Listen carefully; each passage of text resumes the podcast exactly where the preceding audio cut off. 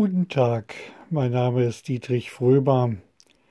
Ich versuche hier die Initiative Kirche am Platz vorzustellen, die ich seit einigen Jahren betreibe, genauer gesagt seit 2013. Die Kirche am Platz, das ist die Kirche St. Elisabeth am Friedrichsplatz mitten in der Kasseler Innenstadt. Diese Kirche hat der Initiative ihren Namen gegeben.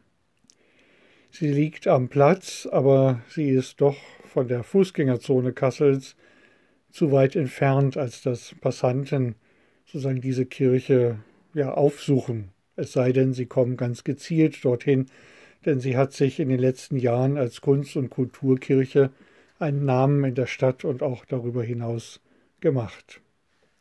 Was ich unternehme, ich versuche präsent zu sein, 200 Meter entfernt von dieser Kirche, auf dem Platz und in der Fußgängerzone. Jetzt ganz neu mit einem Fahrrad, das auch so ein Zeichen ist. Mit diesem Podcast will ich Beobachtungen, Gedanken sozusagen kundtun, ja, für alle, die es vielleicht interessiert.